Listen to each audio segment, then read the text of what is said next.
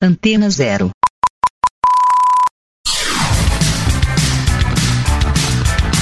Começa agora na Antena Zero. Let's Go Skate Radio.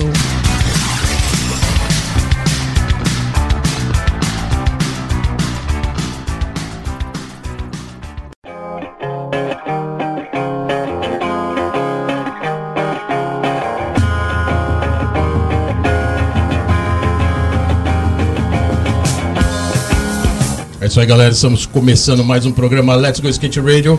Let's Go Skate Radio número 126 aqui na Rádio Antena Zero, a rádio mais rock e skate do Brasil. E vocês já estão acostumados com a gente há cinco anos, no mínimo, né? Estamos completando cinco anos. O ano que vem vai ser seis. Então aqui nas ondas da Rádio Antena Zero, começando mais um programa Let's Go Skate Radio. Mas antes eu vou apresentar o meu amigo Geninho Amaral. Geninho Amaral que está agora com seu áudio aí que ele mandou para nós, só que ele mandou a mensagem, está em, em trânsito, mas o Janinho mandou sempre aquela mensagem que ele sempre manda quando ele está ausente. Se ele não está na Rede Globo lá fazendo alguma locução de evento, está na estrada passeando com a família e hoje ele mandou o áudio. Janinho, manda a mensagem para nós, seja bem-vindo, programa Let's Go Skate Radio 126.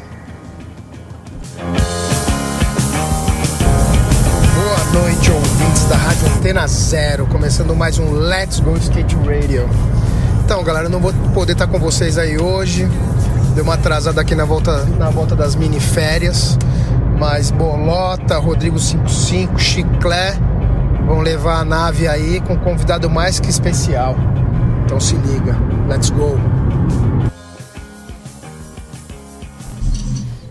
Valeu, Geninho. Obrigadão aí pela participação. Próxima vez você grava aí com os vidros levantados, por favor, porque o vento estava forte, hein? Acho que você estava acelerando muito na estrada. Mas valeu, brigadão. E hoje, para começar o programa, a gente tem um entrevistado mais que especial. É um cara que tem muita história no skate, não só na participação efetiva de andar de skate na primeira geração, mas foi um dos caras que mais dominou a cena da arte, da skate art nos anos 80.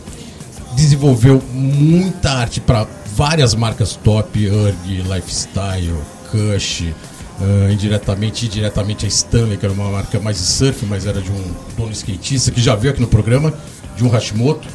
E o cara realmente foi, vamos dizer, o mago da arte no skate art, percursor desse mercado.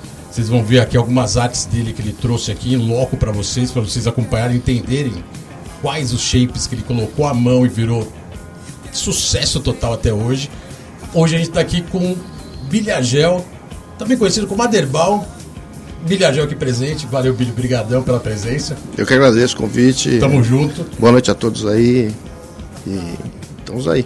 Legal, ó, uma- logo de cara, a primeira pergunta que eu quero fazer é o seguinte: Bilhargel, conhecido na arte, Aderbal, conhecido no skate. Aderbal é seu nome? É, Aderbal. No skate é Laderba. No punk, Aderbal. E na arte? E na arte aí eu tive que optar, né? Porque na época, na época era muito complicado, né? Por exemplo, a gente curtia o movimento punk, skate. E o punk e o skate não, não eram é como água e óleo, né? Os punks não gostavam dos skatistas. Os punks não gostavam de skatistas. É, porque o, O skatista gostava de punk rock. Exatamente. Então, assim, existia um certo conflito, né?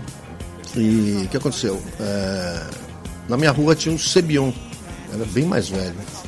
E ele se referia ao Chaptura tal, e, e, invariavelmente ele errava o nome. E ele começou a me chamar de Bililico Tralala. Ah, eu sou amigo do. Ele falou, Bililico Tralala, que aquele seu amigo. Eu falei, não, é o Chap. O Chap o quê? Chaptura. Ele, ele falou, então o Bililico Tralala é você. E ficou Bililico.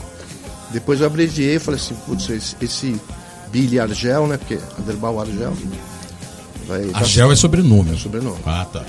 vai dar certo pra poder fazer as artes, né? Boa. E aí foi uma coisa que já começou meio que. que eh, depois não teve jeito, cara. Porque assim, a demanda foi bastante, bastante grande, bastante acentuada para eu desenhar. Os, os primeiros desenhos eu assinava com Aderbal ainda. É, no punk eu assino com Aderbal. As capas de disco que eu faço, fiz, né? Tem shape que você Assinei ainda com Aderbal. tá como Aderbal. É, aí eu comecei a ado- adotar o bilhar gel, eu falei assim, vai ficar melhor para desvincular, porque tinha, tinha muita encrenca naquela época, tinha muita treta, entendeu? Eu tocava no lobotomia, aí, sabe? Isso você está falando treta na noite, treta tudo, de em todos os aspectos, assim, é, movimento é, punk, é, etc. é, era complicado. Aham. E a partir do momento que começou a, a- a- começou a evoluir, que eu trabalhei em agência, Uhum. Eu vi que o mercado de skate estava desprovido de uma, de uma certa qualidade, existia muita cópia. É marketing pronto, né? Aconteceu isso no surf, no skate, aconteceu em vários, vários esportes. E eu falei, é um nicho. Sabe, criar uma identidade para o skate. ano foi isso, mais ou menos? Essa, essa, essa visão, porque isso que você falou é uma realidade, né? Uma realidade até meio cruel no skate. Porque os Eu anos só tomei 80 só consciência- foi um- fazia a marca copiada, né? É, foi, foi meio inconsciente. nacional. Foi, foi meio inconsciente que aconteceu isso. Por quê? É, eu percebi que teve um, acho que um evento uns- lá na gringa e a equipe da Sims foi pra lá. O Tracker, não sei. Alguma marca dessa. E os gringos olhavam assim. As marcas fielmente copiadas. é, os caras falavam? Dos gringos aí, era foda isso. É, os caras falavam assim, pô, você não é da, Você não é da marca, equipe. pô. Aí os caras da equipe chegavam e os gringos falavam. E os caras voltaram meio que humilhados, entendeu? Não, Eu- totalmente foda, né? O Brasil tinha essa, infelizmente, tinha essa fama negativa, né? No Teve, skate. acho que hoje não Teve. tem mais, porque hoje o esporte, não, hoje o não. esporte superou tudo, sim, entendeu? Sim. E as, marcas também copiadas as- diminuíram e agora são É, mais originais. As marcas que foram mais resilientes, Mas elas permanecem. época, realmente, todas as marcas praticamente eram copiadas. Sims, Mad Hats, Ah, de surf então nem se, nem se Bones. fala. De surf nem se fala. Surf, a mesma, a mesma cultura. Quem começou né? foi o Sidão da UP, né? Primeiro, o precursor dessa, dessa onda, assim. Pegar o marketing Ganharam pronto. pra caramba, é, usava o que já As existia. revistas de qualidade eram gringas, ele Sim. pegou e soltou o pé no Brasil. Tinha uma cultura, não tinha uma cultura da arte, da arte que não era uma arte, mas a arte das empresas em copiar, pegar, o que você falou, pegar a revista e copiar o que estava É, o que, o que existia, assim. é- sendo lançado. Mais pra frente o pessoal ia pra fora nas feiras. Eu nunca fui pra uma feira, nunca saí, nunca fui pros Estados É, a Unidos. feira era cruel. E era. assim, era o o pessoal ia lá e. No começo era tudo aberto, Sim. todo mundo, ô, pode vir, chega aí. Pega pô. os catálogos aqui, fica à vontade. Aí chegava, aí tropicalizava o negócio, entendeu? E, Era isso mesmo. Pô, e aí tem o pessoal que começou a fazer book. Pra você ver como a cultura. Porque aí os caras já estavam queimados lá, aí o pessoal ia pra outra, uma, outra galera ia e vendia os books Os books dos gringos. dos gringos. Ah, aí fotografava vitrine, fotografava loja, fa- fazia um book mesmo, custava uma puta grana. Tipo, Ia pra uma pesquisa profunda, né? lá fora, né? Quando você pra fa- copiar tudo. É. Assim, quando você faz de um só é cópia. Quando Sim. você faz um painel semântico, um- um- uma pesquisa, aí já é pesquisa. entendeu? É, porque tem um número de referência. É. Porque as revistas, quando você ia em algumas marcas, que era muito bizarro, É. até complementando você está colocando para o pessoal entender, porque era uma cultura muito é, é, profunda no skate brasileiro no surf. Você ia nas empresas, na- no departamento de arte, marketing, as revistas tinham tudo com marcação, né? A página tal tinha a referência da bermuda da OP gringa que ia se copiar. E tinha até o número já embaixo. Ou seja, não se quer, não É. faz nada, né, cara? E isso durou mais de uma década.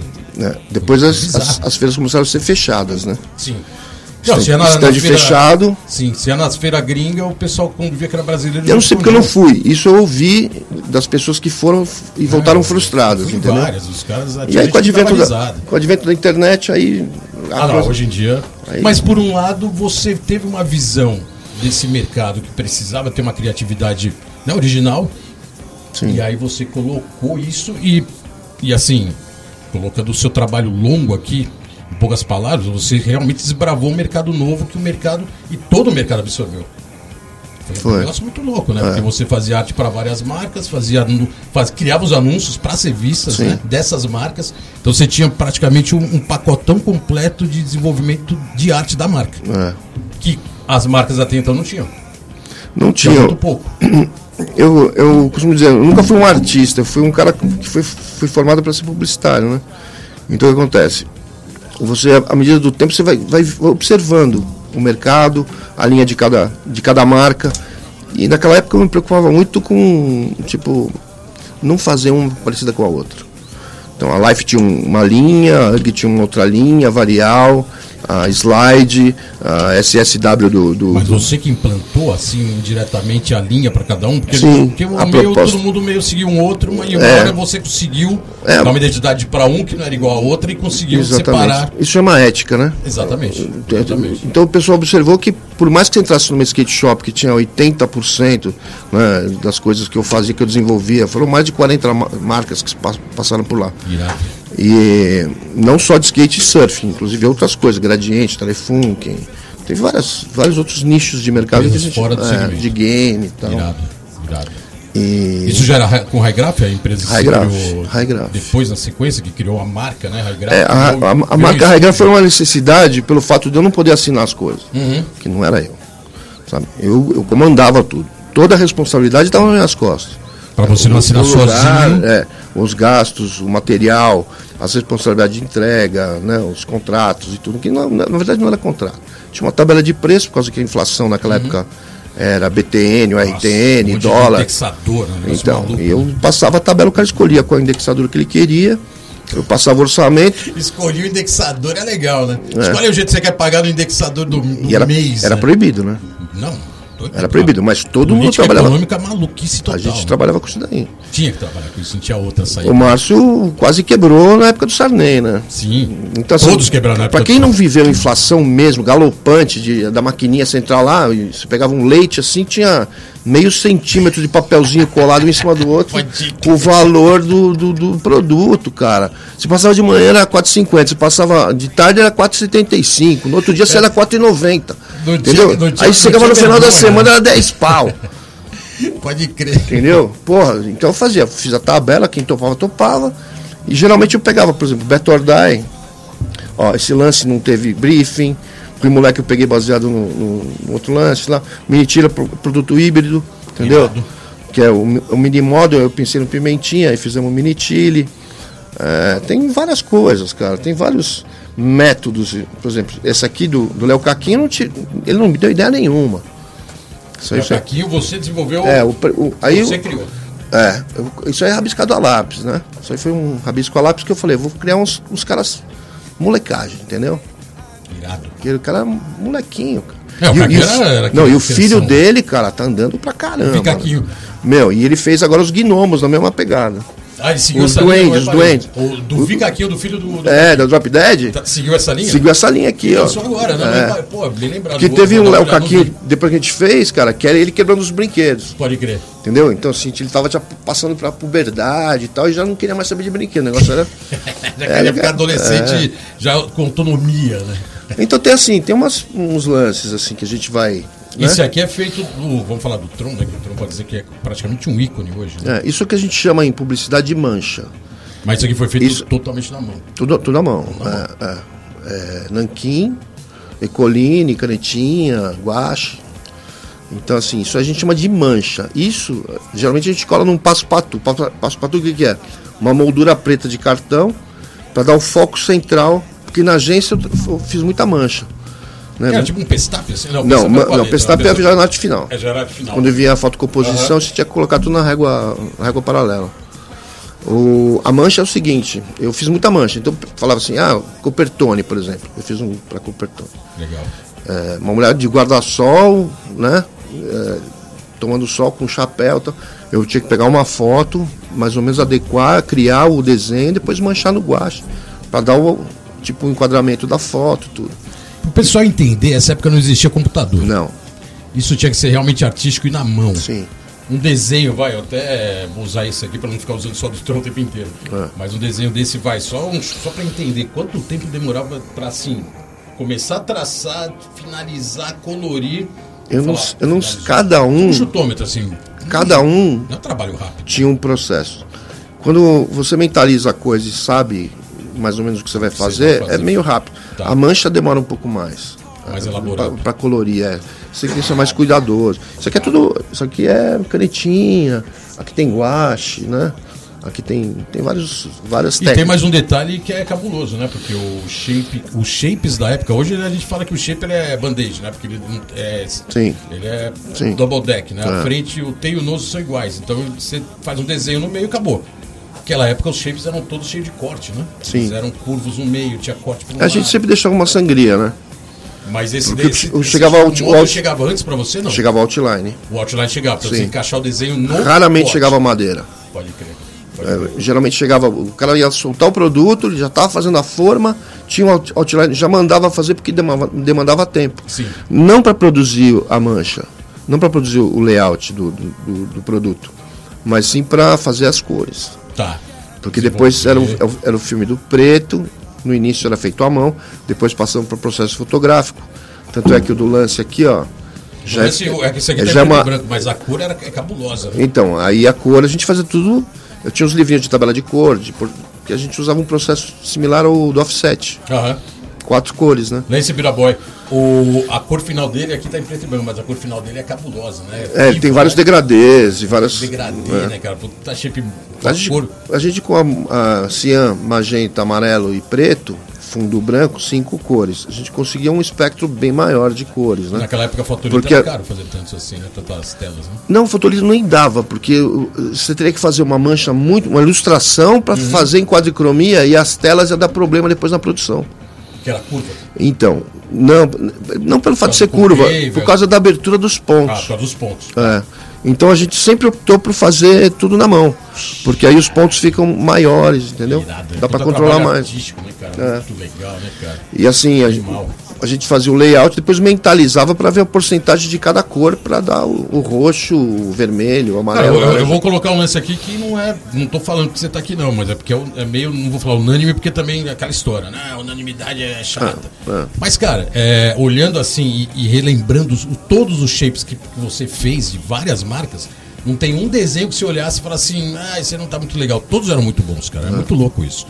Então, assim, é o que você falou, né? Conseguiu criar uma identidade pra cada marca. Não, e teve muitas, muitos talentos. O, o Rafa Lobo, que hoje é um tatuador Que trabalhava com você. fudido, meu, foi meu braço direito durante anos. Ah, ele ajudava também a Muito, a criar, inclusive. a criar, eu passava a ideia para ele, ele fazia, a gente conversava. E você sabe, artista, músico, né, skatista, são todos temperamentais. Lidar com material, lidar com material humano, pô. lidar, lidar com material humano é muito difícil. Temperamental que é, joga muito tempero O comida, Rubens que- Ribeiro, o Rubens Ribeiro, cara que hoje eu nem sei mais onde, por onde ele anda, inclusive fui padrinho de casamento dele. Cara, o cara era uma fera, meu, entendeu? E tiveram vários outros. Passou uma infinidade de pessoas lá. Mas eu percebia no brilho do olho do cara quando o cara queria ver o negócio dele pronto, entendeu? Porque eu nunca paguei salário.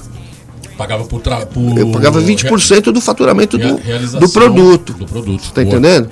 Tinha receita em cima da venda? Não, né? Já é... Não, não, Era com a não, marca, né? Não, não, não, não, nunca tive, aí. não, nunca teve royalties. É difícil também, né? Não, Brasil, não dá. se a marca Não dá porque envolve- era copiada, imagina saber a venda do cara. Eu não sei como. Até hoje eu não consegui entender como eles fazem lá com, com a Santa Cruz faz, entendeu? A gringa ou a, a gringa? A gringa. Eu não sei como eles fazem as reedições. Se o atleta tem uma participação, Ah, é, tem- o artista. tudo. Mas ali é bem preto e branco, né? Porque tem nota fiscal. Sim, claro. Bem, é. bem, a coisa que aqui era no fio do bigode, é entendeu? bem transparente. O que eu né? queria fazer sempre que eu, eh, eh, a minha esperança é que todas dessem muito certo. Entendeu? Sim. Por isso que eu me preocupei muito, muito com a ética entre elas. E eu queria ter uma fidelidade, coisa que não ocorreu. Entendeu? A partir do momento que o cara começa a voar, já quer mandar no negócio. Aham. E aí descamba para um negócio que não tem nada a ver.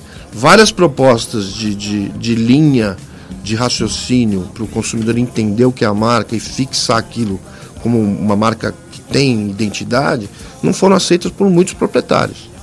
Entendeu? A parte comercial acabava falando mais alto e a parte Não a do- comercial. a- O, o comer... Cara, eu trabalhei muitos anos dentro de. oito anos na Stanley. Depois que Uhum. eu fiquei viúvo, né? Eu tive que apelar, porque eu nunca trabalhei eh, empregado. Eh, eu fui trabalhar na Stanley para ter uma, uma garantia. Para convencer o, o, o dono, eu falo, na modelagem não adiantava mexer. Falou, eu não uso. Mas o cara já estava com quase 50 anos, 50 anos. Não ia, não ia mexer. Não, assim. ele falou, se você, se você não usa, o jovem não vai usar, porque Uhum. você usa e ele não quer usar isso daí. Você tem que ver o cara tá- você tem que ver comportamento. A partir do momento que eu entrei lá, cara, ele- o cara falou, tudo bem, te dou carta branca. Aí o que eu fazia, aí bombava. O- vamos colocar o case de sucesso estrondoso que a marca bombou e depois ela foi tão copiada, aí já entra na, na fase de camelô. foi um negócio absurdo, foi o desenvolvimento do Coringa, né? Sim. Que foi a hora que popularizou a marca de um jeito. Sabe como aconteceu cabuloso. isso? Quem mandava no mercado naquela época era a Bad Boy. Bad Boy, bem popular, né? E esse Coringa já havia feito ele pra Cush. Só que um, eu sempre tinha uma Na Cush eu relação. não lembrava, já tinha um Coringa na Cush. Não, eu, não, eu fiz o Coringa e o Adailton não, Ah, não usou. Não usou. Tá. E aí eu, eu peguei um avião para ir para lá para Stanley, porque eles moravam lá no sul. Ele começou a pagar minhas passagens para ir. Que a coisa estava começando a andar. Né? Porque o mercado aqui em São Paulo estava muito caro para produzir lá, lá e mandar para cá. Ele resolveu produzir lá e Custo de vida mais sedimentar o lá, mercado regional lá em Santa Catarina e depois mandar para São Paulo. Eu peguei, fui uma vez, fui outra vez, acho que na terceira ou quarta vez eu peguei o avião, cara. E a briga, a briga tava feia, né? A Bad Boy tava dominando, depois veio a Red, no, Red Nose, né? Aquela eu, olhei pra, linha, né? eu olhei pra baixo assim do avião, cara. Eu olhei assim e vi a cidade, como é que ela é distribuída. A grande, a grande cidade, né? A metrópole e depois os bairros. Eu falei, meu, o cara aqui tem que ser safo. Ele tem que ser. Coringa pode ser tão, tanto bom quanto ruim, não é? Sim. E eu falei, meu, o cara, eu vou, vou lançar um Coringa pra Stanley. E aí eu peguei o Coringa que eu tinha feito pra Cush, tava escrito Cush, não lembro como. Deve ter guardado algum desenho lá, porque eu guardei tudo, né, da regra. Tudo não, quase tudo. E aí eu- Aí o tu se deu mal. Não, acho que nem era, nem era, usou, nem era o usou o Coringa, o Coringa bombou. não, não era o momento. Não era o momento. Ou também não era Aí eu coloquei dois logozinhos né? como o olho, É. ficou aqui assim, porque eu acompanho a bochecha e escrevi Stanley. E aí o Zé Armando. O Zé Armando trabalhava na Canebo, né? O Zé Armando, ele, ele fazia os tecidos planos para Stanley. Então assim, vou entrar em outra seara. Era dupla, dupla largura, 3 mil metros, para fazer tecido plano para bermuda. Aí, em conversas lá, resolveu fazer metade de uma estampa e metade da outra. Então ficou meia largura. E aí usava as mesmas cores e estampas diferentes. Então você tinha, na verdade, 3 mil metros mais 1.500 metros. 1500, sim. Então barateava o custo de fazer o cilindro. Que tinha peça que usava até nove cores, enfim. Né? Eu lembro, tinha muita cor. No, É, você tá falando das os, bermudas, os né? flúor, é, é. Que era o carro-chefe da marca, né? Isso. Então, aí eu perdi o fio da meada. Eu, voltando ao O Coringa. Coringa, bombando o Coringa. Aí fizemos um negócio, o Zé Armando, que era o o cara da Canebo, representante da Canebo, é, estamparia japonesa no Brasil, falou, cara, essa, essa marca é muito forte. E ele pegou e falou, registra, Tino. Aí, eu- aí você lembra o ano, mais ou menos? Que aí você Ah, década de- ascendência e foi embora, né? década de 90. Já era 90, né? Já era 90. a Ela tinha, ela tinha ido pro vinagre geral, entendeu? Tá. Depois que algumas marcas começaram. Não, tava, não tinha expressão. Aí eu cheguei lá, lançamos, lançamos o Coringa, fizemos um adesivo, cara. E aí eu tinha uma loja lá, chamada Vista, que era uma boutique feminina. Que eu queria fazer uma surf shop, mas não tinha. Isso em Floripa? É, Aí meu chegou a abrir Ah. uma loja lá, legal. abri duas. Irado. Uma. Essa Vista aí, Ela... ela. É de Floripa, como é que é? Eles chamam? É o. É, que é nativo de Floripa, é, Galeguinho, como é que é? Esqueci agora, do, do branco. Léo Caquinho. não, é quem, quem nasce em Floripa lá. Tem o, porque agora tem os RTMF lá que dominam. o Caquinho. Manezinho da ilha. Manezinho, não é isso? Manezinho, da- quase virou manezinho da ilha. Ah, ah, ah, testou. Então, e aí o que acontece? Fizemos adesivos e eu comecei a dar para uma galera que eu conhecia. Né? Que essa minha loja era do lado do, do, do bar da lagoa, assim, era o Irado. pico, era o point, chamava Rififi. né? E aí a galera começou no boca a boca e começaram a colar nos carros, meu, puta, fazia fila na frente. O tio me dava uns, uns pacos de adesivo assim, acabava tudo, mas ninguém tava pra comprar roupa feminina. E aí começamos a fazer, eu desenvolvi toda uma coleção do Coringa e bombou de vender em São Paulo. Os representantes passaram a não vender mais, eles tiravam pedido, porque as lojas ligavam, eu quero, eu quero, eu quero, eu quero, eu quero, eu quero, eu quero. E o cara só ia tirando pedido, tirando pedido, Bombando, tirando bombando pedido. Aí foi, lá- né, foi lá pra cima e depois foi pra base da pirâmide, né? Aí começou, né, é, camelô e tudo, porque era muito simples o Coringa, né? Aquela época a gente não tinha tanta marca assim, né? Tudo bem você tá falando dos anos 90, também teve aquele problema do. Acabou os anos 80, que é essa linguagem, né? Que se desenvolveu aqui para as marcas skate. Teve as marcas copiadas, depois cada uma tomou uma identidade. Mas nos anos 90, no na virada da década, o skate quebrou, o plano Collor, aquela história toda, e o skate naufragou de novo, várias marcas sumiram. E com o tempo vieram, veio se recompondo de novo. Aham. É... Como você consegue fazer um parâmetro assim de desenvolvimento de arte? Porque depois você viu outra linguagem, entrou o hip hop na história da cena, já não era mais tão punk rock. Além que suas artes sempre foram muito coloridas, né, cara? Até né, não era aquela linguagem, eu sou punk, eu tenho banda, mas eu falei punk. Não, era artística, né? Sim. E você consegue fazer um parâmetro assim de, de visão artística de período? O que, que influencia, chegou a influenciar mais nos anos 90, o que influenciou mais É, nos o anos que influencia 80? muito o skate é. O skate é assim. Por exemplo, eu quando era moleque, eu não me dava em, em esporte cole- coletivo, né? Não me dava bem. Futebol, basquete, essas coisas. Não era pegado. Não era pegado. Quando eu conheci o skate, né? eu- o primeiro skate que me deu foi o Robson. Opa, agora vamos contar como começou a história de skate, finalmente. O Robson, me deu um, um madeirite assim com patins bandeirantes. Eu tinha um par Que ano que patins. era isso? Ah, 74. 7-4, irado. E ele me deu assim, era com um contact em cima, um, um retângulo com o patins fixado com, com prego. Você, dava, você descia um pouquinho assim, ele não andava muito e tal, e os pregos soltavam e aquele negócio era um, era um terror aqui. Era perigoso Eu pedi um, pedi, pedi um skate para minha família que foi muito reticente com relação a esse tipo de carrinho com rodinha. Você vai cair e vai bater a cabeça. Esse Ah, era o é- argumento. É o argumento familiar de Me tudo deram um Ben Rose. da Esse época. Ben Rose eu moí em três dias. É, o Ben Rose era Eu horrível. já estava né? começando a bater, já Só andava no o skate. prego, né? Mas Já era andava em igual, skate, né? skate emprestado do, do Robson, que ele tinha um Torlai. Lá, já era qualidade Aí o que melhor. acontece? Não sei quem da família dele foi lá e trouxe um, um hang ten Trouxe da gringa, pô. Então eu trouxe o. pro cara. top. Aí o cara me deu o Torlai. Tá. Aí eu 15 dias moí o Torlai. Aí eu. Você fala moe, o que que era? Você já tava aqui na rua, no asfalto, andando pra lá pra Moeu, as rodas acabaram. Ladeira o tempo inteiro. Já não dava mais Saia certo. mais em cima do skate, é isso? É, não Virou. mais. Andava na a frente da minha casa. Andava o tempo inteiro. Já dava umas batidas, tentando ensaiar um spacewalk, entendeu? Isso em 75, sei lá, A 74, 75 a 75. gente pode colocar que é, uma- é um bom início do skate em geral em São É. Paulo, né? Aí o que aconteceu? Na Dana Point, aqui no Top 100, no- tinha uma, uma loja chamada. Eu Top vi umas 100, rodas, vi umas rodas que eram, que eram acessíveis. Costa Norte. Uhum. Aí o que eu fiz? Eu juntei uma grana, né? Eu vendi umas pulseiras para as meninas na escola e tal, e comprei aquelas rodas.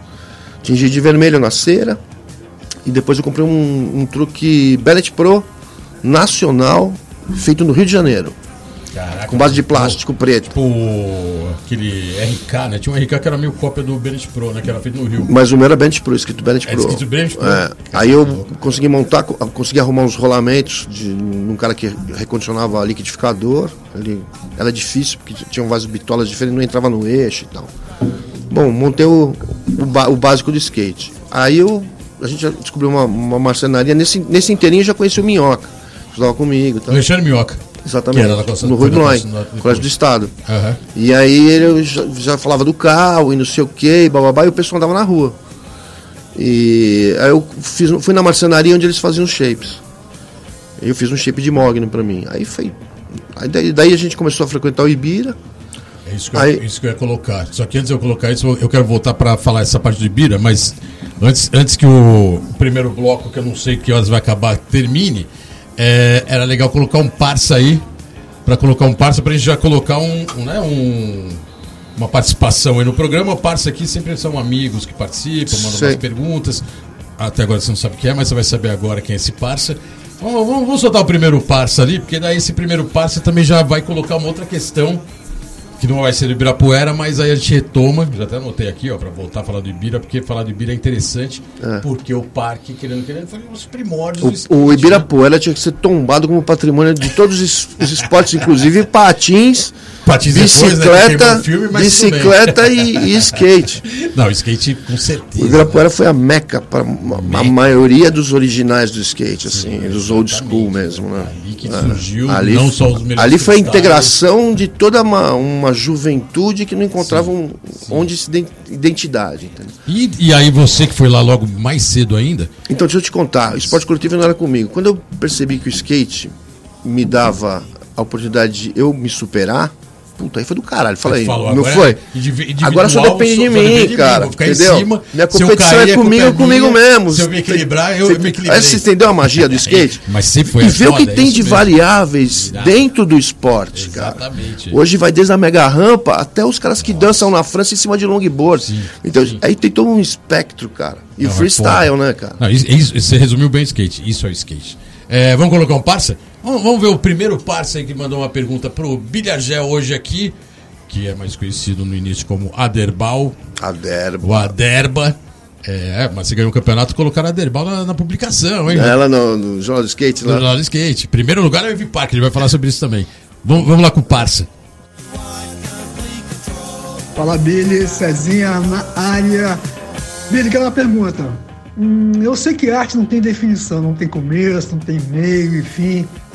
E skate art, como é que tu definiria isso? Essa é boa, hein? Vai.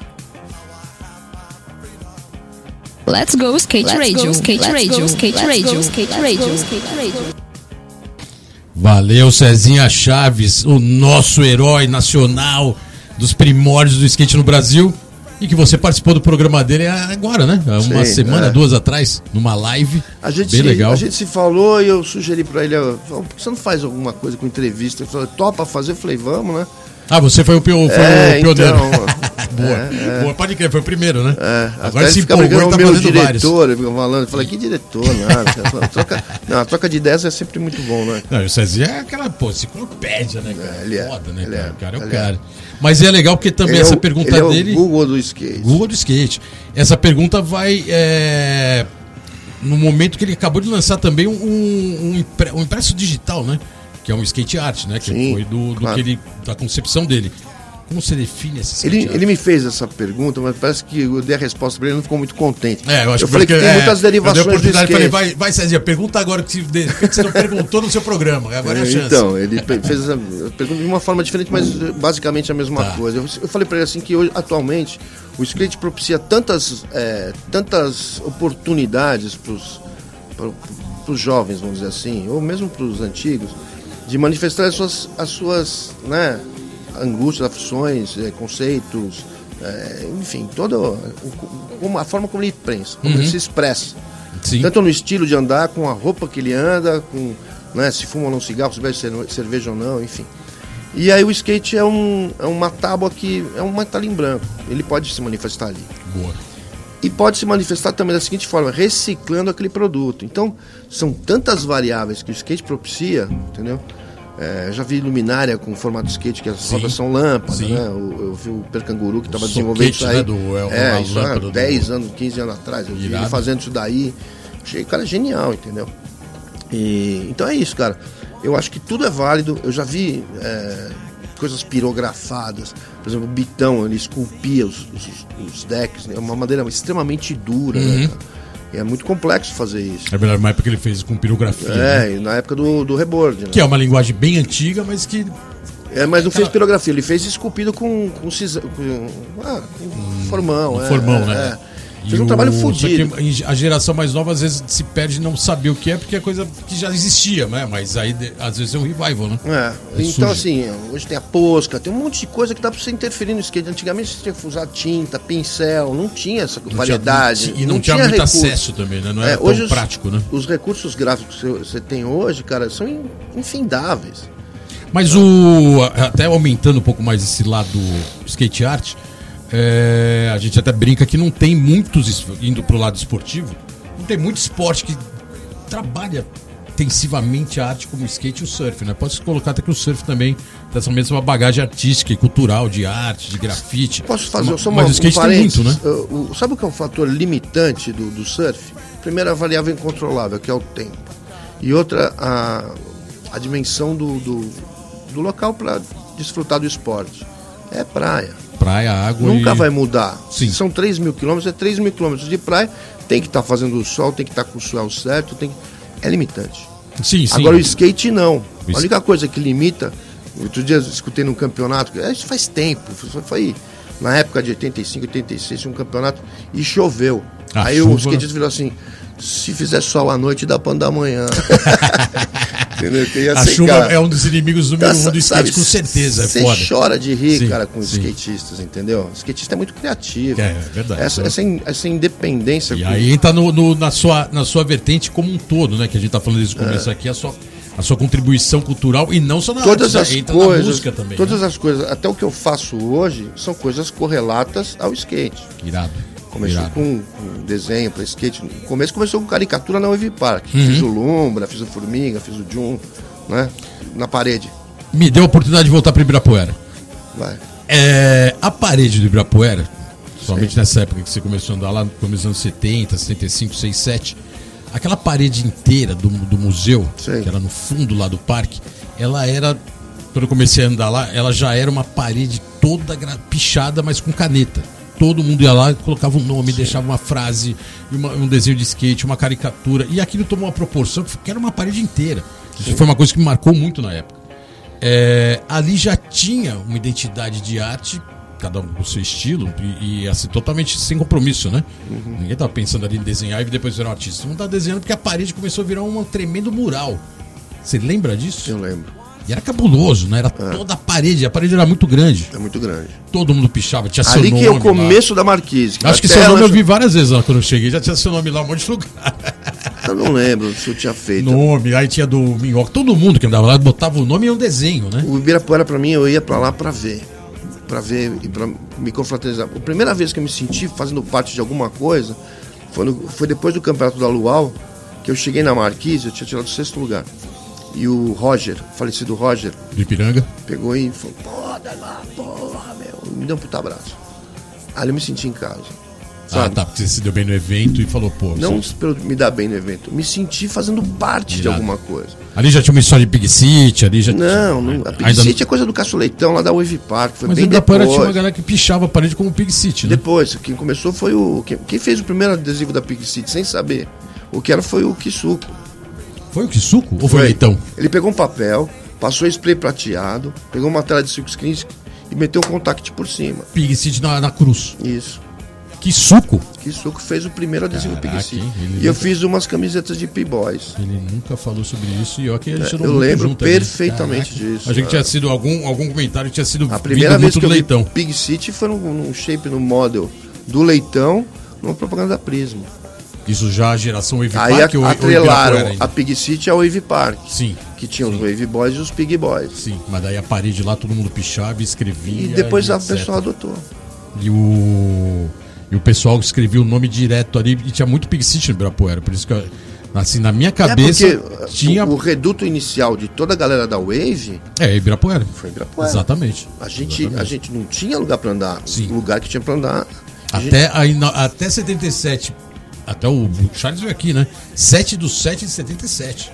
Até 6 do 7 era tudo Ibirapuera. Então, o Ibirapuera foi assim, quando a gente pegou a primeira skateboarder, né? que A gente viu o Tony Alva andando na piscina. a gente Falou, caralho, não tem isso aqui. Mas anteriormente a isso, tinha uma sessão que era, um- era um- uma máquina com motor drive. Uhum. E tinha o kickflip. Chamava Step by Step. Step by step, que era a sequência. E a gente viu o manobra, né? kickflip. Sim. Aí ficou sentado, eu, o Rogério, não sei o que, a galera. Ninguém dava kickflip.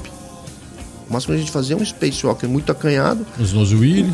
é, os no Swing- Willy Swing era a manobra. Era a manobra. Walk the Dog estrela, É, entendeu? pô. Bananeira, isso Já daí tava era. skate no pé. Já tá, é, meu. High jump, 360 com o pé, com. Né? Ainda bem que eu cheguei, Isso o Jump já tava ficando lá pra trás, eu falei, não Isso, pular. isso era a base. Isso é a base da velha guarda. Pode entendeu? crer. É, é exatamente Entendeu? isso, né? Exatamente. Isso, isso aí, quando a gente. Quando começaram a acertar os primeiros kickflip, aí já passou pra duplo e depois era kickflip duplo pra um lado, kickflip. Com o outro pé- pé, trocado, é, com outro pé. Quatro switch. Kickflip de, de, de fake. De fake, é Aí começam as variantes. Aí começou aquele, aqueles, aquelas manobras de botar um pé na frente e outro atrás e fazer aqueles. Fazer um, o um nome, rope, né? Que era os rope, né? Fazer ele girar embaixo do pé. É, tie rope. Tie rope, é, tie rope, os tie exatamente. rope, é, né? tie rope, né? Que era girar embaixo. Então foi uma evolução. A base foi toda freestyle, a sua origem. Foi. Em 79 você ganha o, prim... o era o primeiro, foi o primeiro Primeiro Wave Wave Champ. Champ, o primeiro o segundo no, eu já corri de longboard, no bowl, no bolsão. no bolzão. Bolzão. E você ganhou no amador. Sim, Então você já estava andando em vertical. já. 79. É. Você saiu também do, do, do solo Sim. e começou a andar Sim. direto no Wave Park. Com skate de. Cara, não tinha grana, né? Não tinha grana. É, o problema de andar no vertical é que ninguém tinha grana e ficava no freestyle. Não, a gente ganha, eu ganhei muita coisa dos, dos skatistas. Aham. Isso, isso que me propiciou a, a também dar coisas que eu usava, Ah, legal. que já perdi tempo para outros skatistas, É, entendeu? naquela época tinha muito esse a né? reciprocidade que a gente tinha, pra- eu sempre fui um cara assim, muito. Eu observava muito. Uhum. Nunca fui um cara atuante, assim. Um cara que queria estar na, na berlinda, assim, pá, meter a cara e ser o cara. Porque primeiro meu porte físico, meu, era, era pele e osso, cara. entendeu? A derba. Aí eu. Eu não tinha estampa para ser um patrocinado entendeu? Eu- então eu ficava assim, eu queria só, só me, me superar, entendeu? Boa.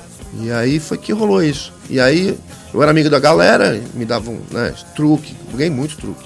Pô, mas o bolsão Dave Park, só- assim, só pra concluir, a gente já falou aqui com várias pessoas que frequentavam, o próprio dono, o Charlie Putz que veio aqui, o próprio, Ka, o próprio Jun, que foi o Wave Boy. O bolsão do Wave Park não era pra qualquer um. Não. Era muito casca grossa. Era casca E pra você ter ganhado no amador, porra, ficou com a puta moral, né? Eu dei uns carve grind lá. Pô, a Carve Grade ali era cabuloso, Já cara. tinha Era muito alto. Já tinha o Oververt. Você tá louco, era muito casca. É. Eu acho que tinha, não lembro. Eu acho que sim, né? Acho que já, 7, 9, né? Acho que já tinha o Oververt. É, ali, você correu como amador, isso te posicionou também, assim, pra você, um movimento de estar no skate, tipo, caraca, ganhei. Ah, eu fui no amador porque foi assim, veio o Nestelon, veio o Eric, o Eric Will, né? Os caras do Co- Rio. ele na mesma. Mas era local, né, cara? Já tava local lá. É. Irado. Então eu corri sem patrocínio, porque nessa época eu fazia parte da equipe MG, já tava me desligando da MG. MG junto com o Ed, o Ed já era disso aí, o Ed Gralha. não, o MG era o, era o Aloys, Anésio, Robson, eu. e- DM? MG. MG, MG Flex. É, o- acho que o Ed foi também. um- O Ed veio aqui, o Ed ele É. E foi aí eu. da equipe e, também. e o Pedrão. Aí Pedrão. cataram o Pedrão e falaram, vamos pa- patrocinar o Pedrão. Pedrão era o doidão do Aí da- pagaram a inscrição pra ele e não me pagaram. Ah, Aí meti um adesivo da Costa Norte em cima da camiseta. e Prisma. Prisma eu corria antes. Eu, eu me desliguei da Prisma depois do campeonato da Magnum, no Rio de Janeiro. Você- Tirei nono. Isso aí foi o quê? 77? É, a gente foi de ônibus pra lá. Sete e meia, a gente foi com o. Targa, o Targa abandonou a gente na rodoviária. Caraca. Aí, puta, precisamos achar um lugar pra dormir. Aí um táxi pegou a gente, deu uma puta volta e parou na rodoviária.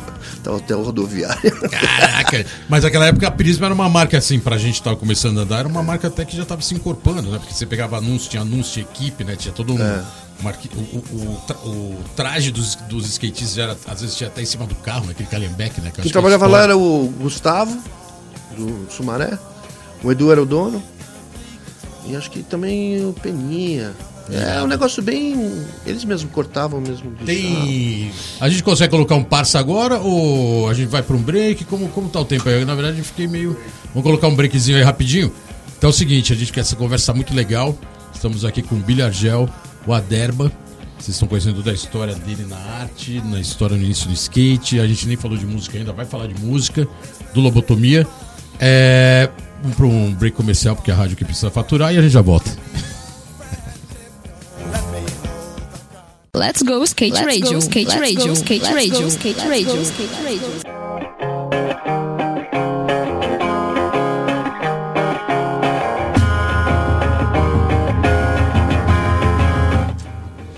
É isso aí, galera, de volta aqui no programa Let's Go Skate Radio, Let's Go Skate Radio número 126.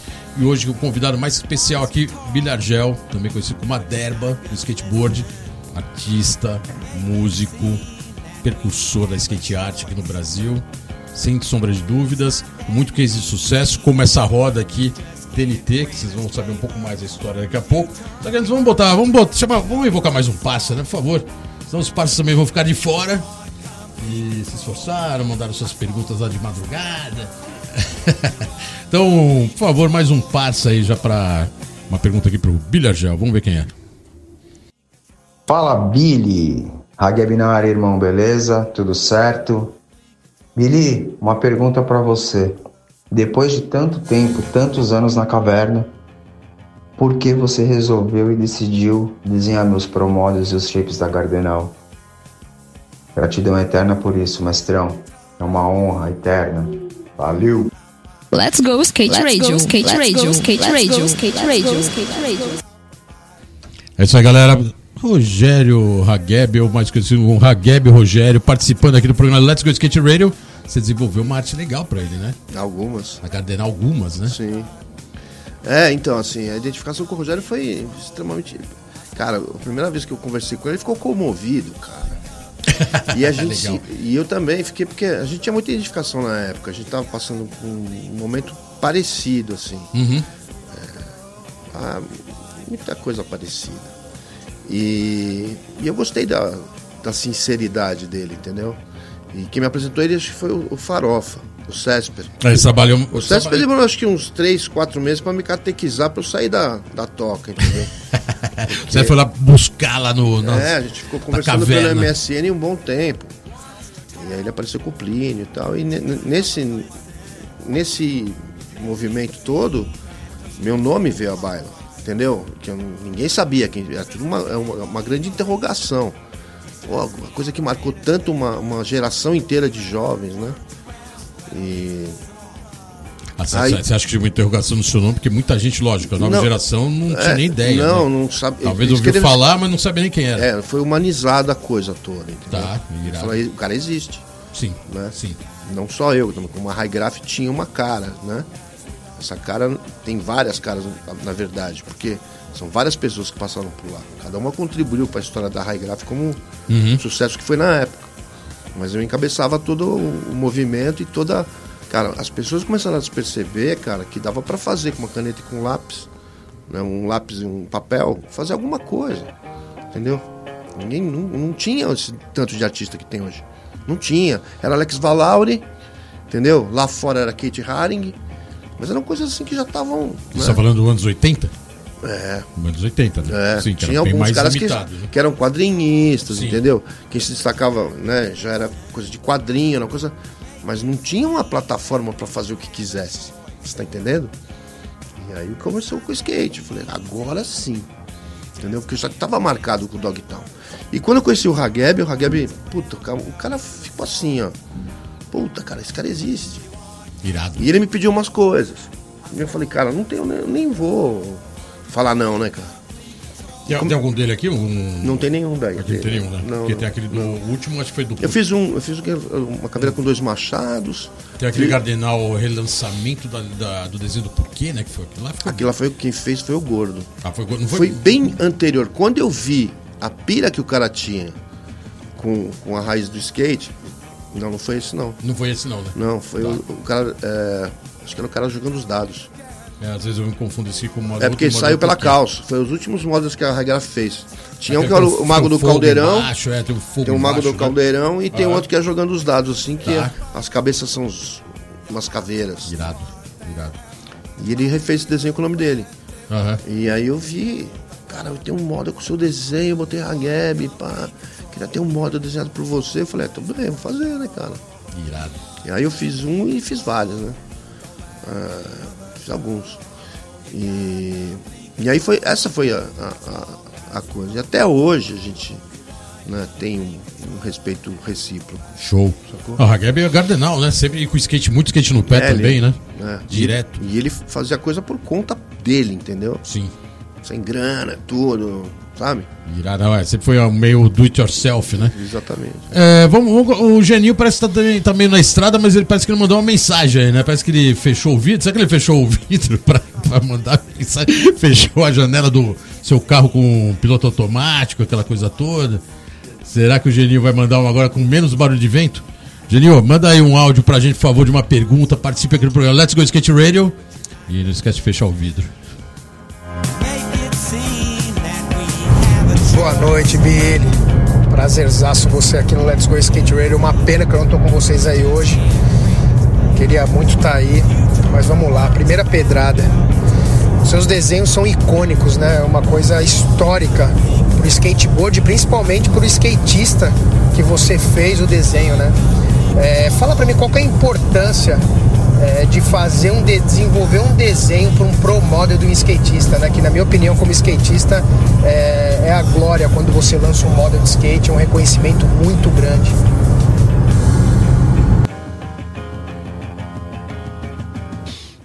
Valeu, Geninho, obrigadão pela pergunta. É isso aí, o, skate- o Geninho, né? Sempre um cara que durante muito tempo foi skatista profissional de vertical, né? É, essa linguagem do pro model sempre foi muito valorizado no skate, né? Durante o período não se tinha, é, mas tem toda uma cultura de que o pro model é, é, a identidade do cara realmente ser o top e ser um profissional de skate. Porque o model ele, ele está assinando como profissional. Deu uma desvalorizada uma época que teve amador colocando model e tal, mas foi uma, um questionamento. É, mas em cima da pergunta do Geninho, o trabalho de identidade pro skatista, né? É, ó, na época eles não. Os skatistas em si não eram tão preocupados. O primeiro que teve uma preocupação grande com isso foi o Tron. Uhum. Né? Exigente, né? É, ele não, ele, ele, ele tem ideias, cara. É um cara que tem ideias. É, sim, ele ideias. ferve ideias, entendeu? É um cara que. Meu, eu vi ele criança, parado olhando, hipnotizado com a gente andando. E não tinha como não prestar atenção. Irado. Entendeu? Não tinha. E tinham vários outros, mas não deram sequência. Mas o Tron é muito determinado, cara. Estava lá nos Estados Unidos. Tudo. Então, assim, no começo, é, eu acho que a, a, pegada do Tron não era nem ter o Promodo.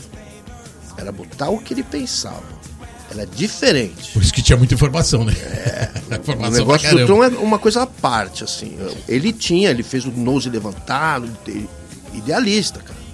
Entendeu? Um cara que tinha ideia. Já outra galera assim já não dava tanta importância, entendeu? Vai, ia fazer. Vai aí, tá é, legal, era legal porque tinha moral, no, no, meio da galera chegava e pá. Porque não tinha um mercadão. Hoje Sim. o negócio é mundial, hoje o negócio é o segundo esporte mais praticado no mundo. Entendeu? Então assim, você percebe que os valores mudaram, né? E com as mídias sociais mudou bastante também. É galgar patrocínio, é galgar, é, tipo, ter uma marca legal patrocinando, para ter um, sabe? E Pra você ter uma ideia, vou, ó, falar, só falar uma coisa. O Cavaleiro andava muito de skate, não andava? Sim. Meu, o Cavaleiro é um puta artista. Músico, artista. Então, cara, o, o, cara é, tipo, mais ou menos a pegada que eu, que eu tenho também. Sim, a gente não sim, se conhece, a gente sim. não teve como referência um outro. Uhum. E ele faz uns meetings de desenho lá junto. Eu já falei isso no programa de Cezinha. Mas ele junta. E anda de moto também, você curte moto também. É, eu, a moto eu comprei do Sérgio Eta a primeira. Pô, já, irado. Tinha Tomazelli, eu arranquei o Tomazelli, botei o guidão original, tirei o paralama da frente e já fiz meio que uma. E até hoje você tem a moto como uma referência Sim, também. Sim, né? tenho né? moto até hoje. Tem moto até hoje. É. Uma salezinha, aquela coisa toda. É, a gente tem umas motos. Uma, né? Tem uma. uma Harley.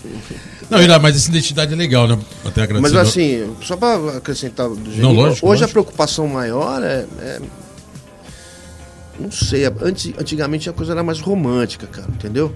Sim. Não é esse mercado global que tem hoje, massificado pra caramba. Hoje é mainstream Geral, total. Né? Hoje não é... fala nem só de skate, né? Hoje Geral, as grandes né? pegaram o skate que até então não existia o mercado. Então a coisa tem uma evolução. É natural isso. Isso, e você vê o nível do skate hoje, mesmo de street, cara, é impressionante. Impressionante, As manobras você tem que passar em câmera lenta para entender. E arrojado, né, cara? É, muito velocidade. Parece que é tão fácil que você fala, ah, mas aí você olha e tudo, fala... no, tudo no, na velocidade, cara. Os skates. Meu, e tem, e tem.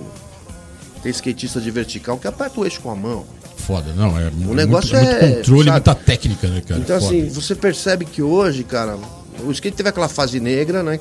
Aí uhum. as, as rodinhas vieram capa de rolamento, os truques dessa largura. Começo de street. A, a, você não sabia se era bermuda ou calça. E sabe, aí hip hop, entendeu? Várias marcas tentaram entrar nessa pegada. Começo dos anos 90, mas era, os, era a linguagem. O, né? que, o, o que o, o, fabricante nacional do skate não entende, cara, é que o skate não é, não é moda. A moda tá tendo como referência o skate. Exato, hoje mais que nunca, né? Entendeu? Tem marcas fashions absorve... aí envolvidas com o skate, querendo absorver essa identidade. De 20, 20 e pouco, 20, alguns, entre 20 e 30 anos, a moda é cíclica. Sim com Sim. algumas atualizações. Hoje, por exemplo, a calça rasgada foi incorporada no cotidiano da, da, da moda. Mas começou com os Ramones. Andasse com uma calça rasgada naquela época, meu. Nossa, era... Os caras te tiravam de, né, de maloqueiro, maluco, maloqueiro é, total, né? De louco, entendeu?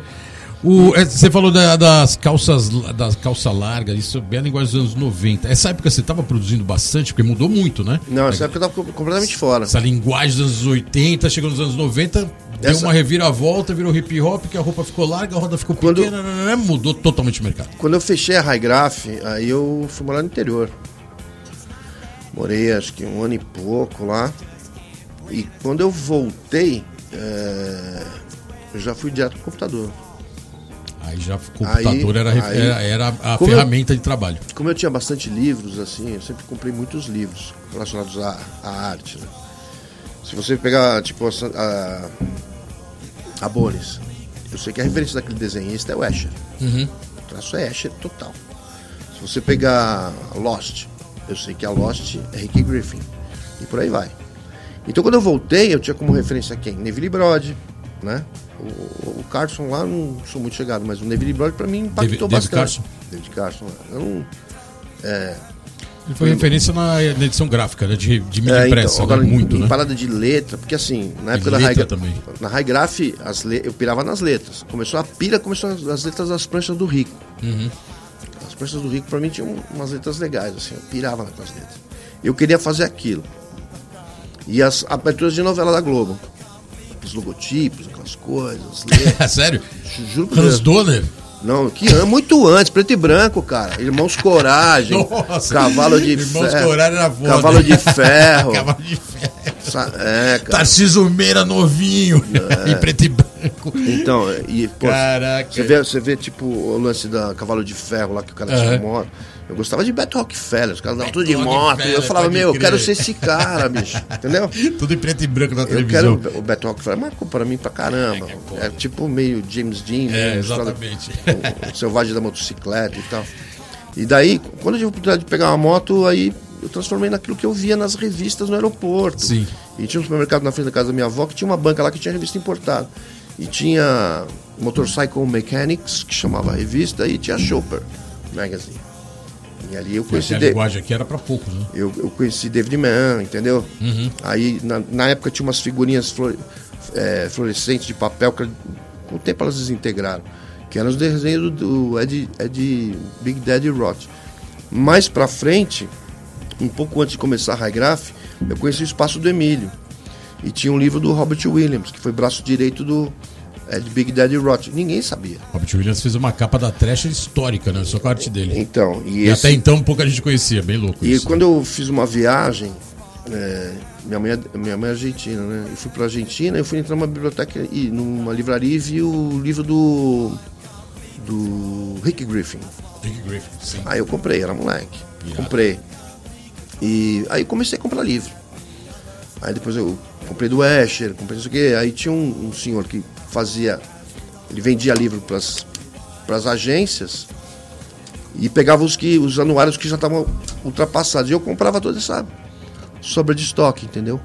E então aí, eu peguei, eu peguei de estilo para entender de mergulhando fotografia. de cabeça em todas, todas as referências, É. todos os Então, assim, além da, da parte de cultura, de contracultura, Zap Comics, Crumb, né? tinha É, é Freak, Freak Brothers, entendeu? Freak Brothers. Assim, eu tenho todo esse negócio. Milo Manara, é, Metal Rulan, Heavy Metal, assisti os filmes, ia no Cine Clube do Bexiga. heavy metal, Pode crer. E assisti o Cine Clube do Bexiga. Depois, onde expandiu mais ainda meu horizonte, assim, para o filme Underground contra a cultura, foi no Carbono 14. Carbono 14. Lá que, lá que surgiu a ERG. Que eu não vou contar a história que a gente quebrou o carbono 14. É.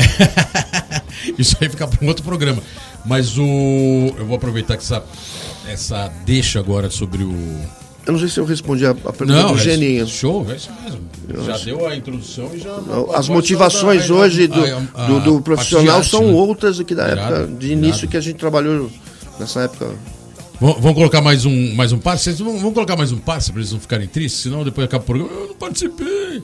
Manda aí o, mais um passe pra gente, por favor. Mais um passe no programa Let's Go Skate Radio. Opa, e aí Bolota, e aí Geninho. Obrigado pelo convite. Tá podendo mandar essa pergunta aí pro Billy. Fala, Billy. Ah, minha pergunta é relacionado à música. É, quando eu procurei o Billy para iniciar esse processo do reboard, foi através do Grego, baterista do Lobotomia. Eu me referia ao Billy Argel como Aderbal, porque eu ainda tinha na memória todas as capas ali de disco que ele assinou, Ataque Sonoro, Cólera. mesmo pelos primeiros desenhos da URG ali, né? As primeiras séries da URG que ainda tinha assinatura verbal, a gente ficava ali procurando, porra, quem que fez esse trampo, caralho, muito foda. E tava ali a assinatura verbal. Então a minha pergunta é relacionada aos discos, especialmente acho que os discos de vinil que saíram ali na, na metade dos anos 80. Queria saber como é que foi esse processo criativo para produzir capas como a do É Natal do Cólera, a capa do Massacre da Finlândia, né?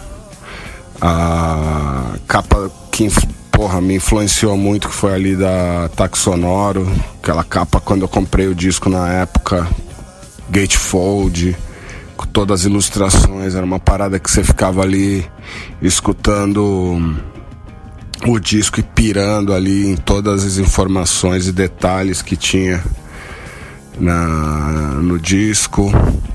É, saber também do processo do Independência ou Morte, que ali já era uma, uma parada que já estava até acho que rolando a lifestyle junto, né? Então você vê que o gráfico também deu uma uma atualizada, né, daquele processo que as primeiras capas ainda tinham mais aquela pegada punk e depois já uma, uma, uma parada mais não sofisticada, mas mais bem acabada. Ah, e as capas do Lobotomia também, que quando saíram, né, com, com aquela. A, o primeiro disco com aquela lâmina de, de cor prata, né? Que não era uma coisa comum de se encontrar nos discos. E também do Nada Como Parece ali, que já tem aquela. aquela aquela produção fotográfica que também não era convencional para os discos da época. Então a minha pergunta é essa, Billy, é tipo, queria saber aí como é que foi essa é, todo esse processo das, das artes de punk, que com certeza do mesmo da mesma forma que que teve essa é, é, é, essa elevada no nível dos gráficos de skate, também dentro do punk do hardcore. Você produziu ali umas capas que ficaram memoráveis e queria saber como foi o processo de cada uma aí, se der tempo. E agradecer e muito feliz aí pela participação no programa. Parabéns, cara. Você acrescentou muito na vida de muita gente e é muito bom ver você de volta aí, participando das. de todas essas. participando de todos esses programas, voltando a divulgar seu trampo, que não pode ser esquecido e é muito importante na vida de muita gente. Abração, valeu galera. Let's go skate Let's radio, go, skate radio, skate radio, skate radio, skate radio. Valeu galera, esse foi, pô, é, não tem nem o que dizer, né?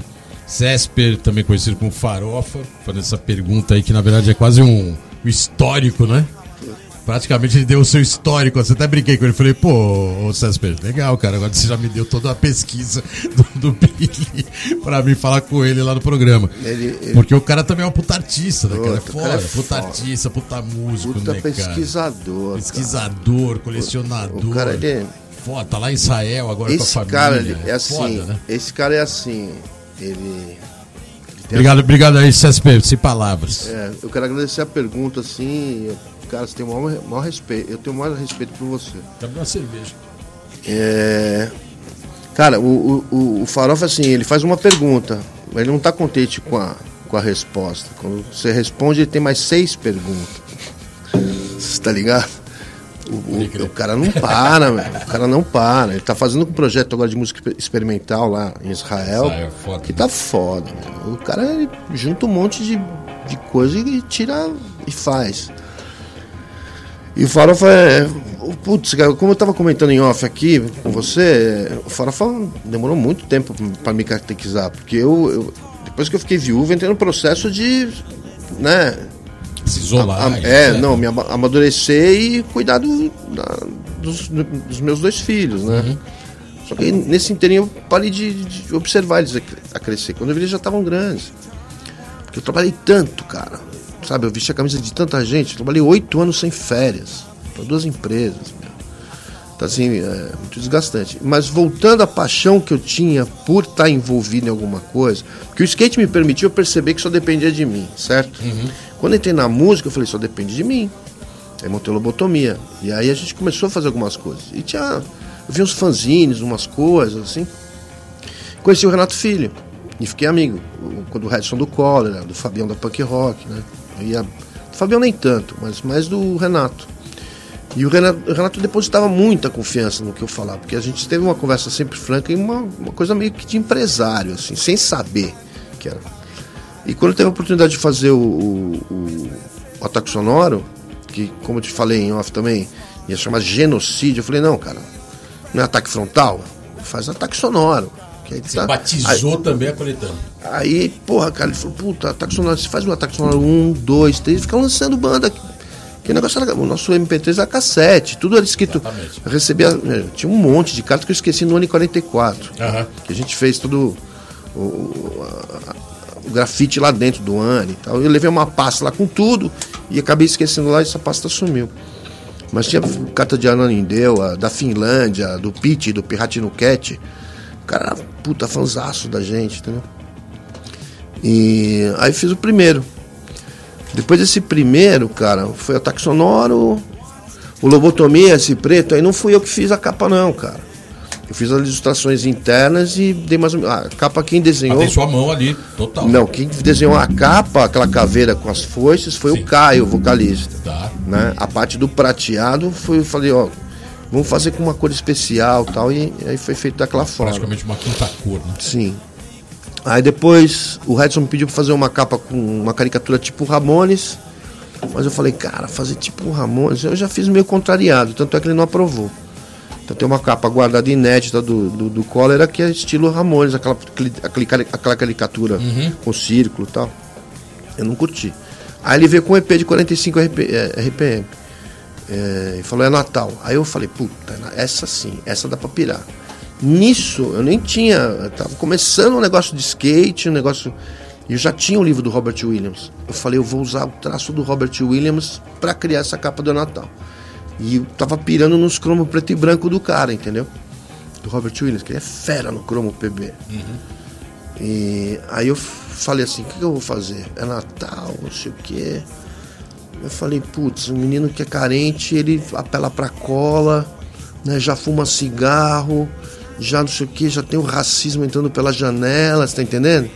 Que tem aquela mão segurando aquela cortina, coisa de madeira. Eu falei assim, putz, esse cara menos assistido, uma árvore de Natal toda caindo aos pedaços numa lata de tinta. Uhum. Eu falei assim, eu vou criar um cenário, é, não para comover, nada mas, tipo, falando, pô, é Natal, cara. Tá tocado, pra, pra né? que, é Natal pra você que uhum. reclama que não ganhou o tênis da cor, ou é Natal pra esse cara que tá fumando um cigarro e cheirando cola, sofrendo que, todo que tipo de ameaça externa? Porque ele tá dentro de um, de um barraco, vamos dizer assim, uhum. e tem aquela mão, assim, com aquele olhar meio, meio de filha da puta, assim, meio de.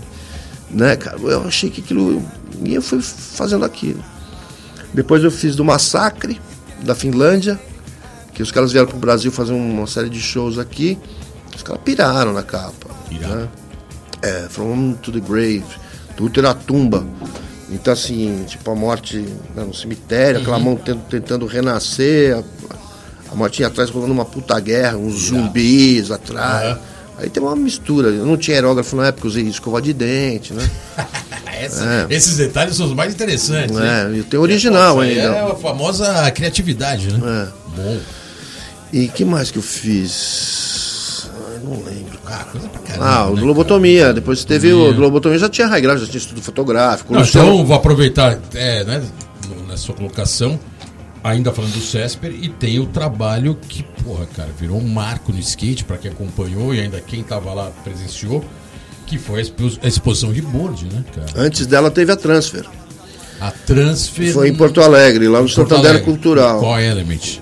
É, não, não, não, tinha, nada, não tinha nada a ver. Eu era cabeludo, eu tinha outra, outra vibe, outra pegada, eu tava trabalhando que nem louco. Ah, tá, com o Element foi mais pra frente. Aí quando né? eu conheci o Césper, é, o Farofa, ele falou, pô, você tem uns negócios aí? Porque demorou. Ele levou o Plínio. Uhum. Quando eu comecei a mexer no negócio, comecei a chorar. Plínio e, oh, escutando a voz do Césper, eu quase chorei também. aí eu comecei a chorar, para, para, para, para, não mexe mais. que eram umas pastas assim enormes, cheias de desenho, tudo separado pro cliente, entendeu? E uma pilha assim. Muita coisa tava deteriorada e tal. E tinha os shapes também. E aí ele voltou e, e aí o que aconteceu? O Peixão tava fazendo a transfer. E é o Herbert Baglioni, o Nunca, o Flávio Samelo, o Tinho. é, tem aquele outro artista lá de. Putz, me fugiu o nome agora. O Trampo. Trampo. É, puta, tinha um monte lá. E a, no- a nova, a, a gente mais nova. Esses caras já já estavam destacando, os- cida- já tinha a família Baglioni, já estavam indo pra galeria no exterior, já estavam viajando o mundo. E uma galera mais nova. E entrou na sessão Malditos, Fábio Zimbres, que fazia os, os zines, né? E eu com os skates. Eu não presenciei essa parada. É, aí foi o pessoal da curadoria lá, umas caixas de madeira, com luva de branca. Eu vi os caras embalando, enrolando, tudo, né? E duas caixas de material foram pra lá. Diz que quando abriram as caixas e começaram a pegar os shapes, meu, todos os grafiteiros da velha guarda chegaram assim, nossa, eu tive isso, eu tive aquilo. blá, blá, blá. Referência total, né? Cara, aí ficou uma. Foda. Aí quando eu cheguei lá, esqueci o convite, eu tava. Nessa época eu tava malzão, tava em deprê. E esqueci o convite, puta. Aí uma amiga minha me falou, não, eu te levo lá. Aí chegamos no Santander, eu falei, eu sou o Billy. Falei, o Billy Arjão. Opa, entra aí. No que eu entrei assim, cara, puta, um monte de holofote, câmera e foto, não sei o que lá. Tem conhecimento, legal pra caramba. Cara, mas eu me senti extremamente mal, cara. Ah, faz parte, né? E aí, puta, veio 99% dos artistas se sentem assim, vamos dizer? É, veio champanhe, pá. Eu falei, Ah, puta, eu não tô, tá não tô bebendo e tal. E, putz, aí eu falei, pô. Aí eu saí, a francesa, e foi lá pro Bonfa. Aí foi toda essa rapaziada que eu citei agora, Samelo, tudo. O Samelo acho que não foi, eu- mas foi o. Ah, foi uma galera lá, uns grafiteiros. Tinha umas oito, nove pessoas. Fomos tudo pra um boteco no, no Bonfa. Aí eu fiquei à vontade, entendeu? Era pergunta atrás de pergunta. Pode crer, quer- Aí comecei a. De perto, né? Irado, aí né? foi. Mas é isso. Mas o reboard foi, o- ele foi, O rebote foi posterior. foi posterior aqui na Matilha, né? Aí foi o gatilho Puta pro. evento. Foi o gatilho. Porque Que virou um documentário também, uma, né? tem uma coisa que me marcou demais, né? Pelo fato de, de ter feito os negócios lá com ataque frontal, olha como uma coisa puxa a outra. E ter feito projeto lá para trazer os Dead Kennedys e tal, que não deu certo. Na época punk. Na época do Lei Cook ele ia fazer um campeonato, eu não sei onde foi. Até teu irmão tava lá, tinha, tinha recém-nascido o seu sobrinho. Não foi o Corinthians, não, né? Não, foi no interior. Ah, do interior. Porque o Salada tava correndo também, punha a Madonna pra correr. Guaratinguetá, talvez? Não sei, tinha o Ralph Pipe. Tá. O Furiga passou com uma, uma Asa Delta. Aham. E a gente tava hospedado num hotel e eu tava, a gente tava, acho que na hora de alimentação, chegou o espeto, criança, assim. Um puta desenho alucinante. Espeto, O espeto. grafite. O espeto. Mas ele já tava no. Não, ele já. tava começando. Tá come- Mas tava começando. Desenhava pra caralho, meu. Negócio de, tudo colorido, assim. Aí ele virou pra mim e falou assim: Escuta, como é que eu faço pra sair essas cores na revista? Porque eu comprei umas tinta importada, gastei uma grana. Você deu aula pro espeto? ó, Não, eu falei, ah, meu, você vai, você vai entender. Você vai entender. E daí pra frente, cara, não tive mais contato com o espeto. E o espeto se tornou presente dentro da, da, da skate art, né? Hoje você vê o espeto, é, isso eu tô supondo. Você vê que a arte dele é minimalista, né, cara? Sim. Puxado pro cordel. Ele achou uma identidade foda, que é brasileira. animal, né? Assim como a a arte de dele, skate né? brasileiro tem uma cara também, entendeu? Ele Sim. achou o espaço dele. E eu acho que ele não mexe mais com o cor do dia. Daquele dia que eu não respondi pra ele, tratei ele mal. Até devo desculpa pra ele, Vou dar um entendeu? spoiler aqui, tá lançando o livro em breve, hein? Eu já vi o livro, hein? É, então, e aí é eu, animal. eu falei pra ele assim, puta, cara, não- eu não vou te responder isso agora. Eu, fui rude com ele. Mas você vê a arte dele hoje, leva o mínimo de cor possível, entendeu? Animal, não, animal. Né? Ó, é... Desculpa, só pra colocar mais um. Pode ser mais um, um parceiro, porque. O programa, infelizmente, tá indo pra reta final, né? Daqui a pouco a gente vai falar, ih, acabou, já deu o horário do programa e aqui a gente não pode estourar, né? Sabe que a Rádio Antena Zero tem suas grades musicais e seus programas e não pode estourar o próximo programa. É, Pode ser mais um passe? Depois, aí, vamos chamar o Geninho também depois, vamos ver, vamos ver que ponto da estrada que ele tá. E aí coloca mais um, um passo pra nós, por favor. Aqui hoje no programa Let's Go Skate Radio 126. Fala aí, skaters, espectadores. do Let's Go Skate Radio. Aqui que tá falando é o Tron, diretamente da Califórnia. Estou aqui porque é o seguinte, eu queria deixar uma pergunta aqui pro meu amigo Billy Agel, que foi uma pessoa muito importante na minha vida, né? Graças à nossa parceria Lifestyle, Billy Agel e Tron, fizemos o Model Tron, que é um modelo de sucesso, né? Como vários outros que ele fez, né? Então, Billy Agel para mim é como se fosse uma árvore e, e nós somos os frutos, né? Então eu queria fazer uma pergunta para ele. É, eu queria que ele contasse assim como é que foi o, o começo do desenvolvimento do Shape, Tron, né? A, a, temática toda, né? Eu queria que ele contasse um pouco dessa história, né? E outra coisa, cara, eu quero te agradecer muito por tudo que você fez pelo skate, que você fez por mim. Eu agradeço também aquela roda Costa Norte que você me deu uma vez no passado, tá entendendo? E, pô, foi demais, cara. E, pô, cara, nossa parceria é ouro, sabe? O shape tá aí até hoje, né? Tá sendo vendido, né? E é um sucesso total, né? É, eu não, não quero ser convencido, mas é o melhor shape que tem. Né, do street brasileiro, né? Ele representa o Brasil no seu, na sua simbologia, né? E o que você me deu também o logo do meu, do meu website, né? Então, Billy, você é um cara muito especial. Estou muito feliz que você voltou agora pra, pra galera e vai, vai expor cada vez mais a sua arte, né? O skate aumentou muito, né? Muita gente andando e as pessoas precisam saber disso, né? As pessoas têm que saber desse nosso passado maravilhoso, né?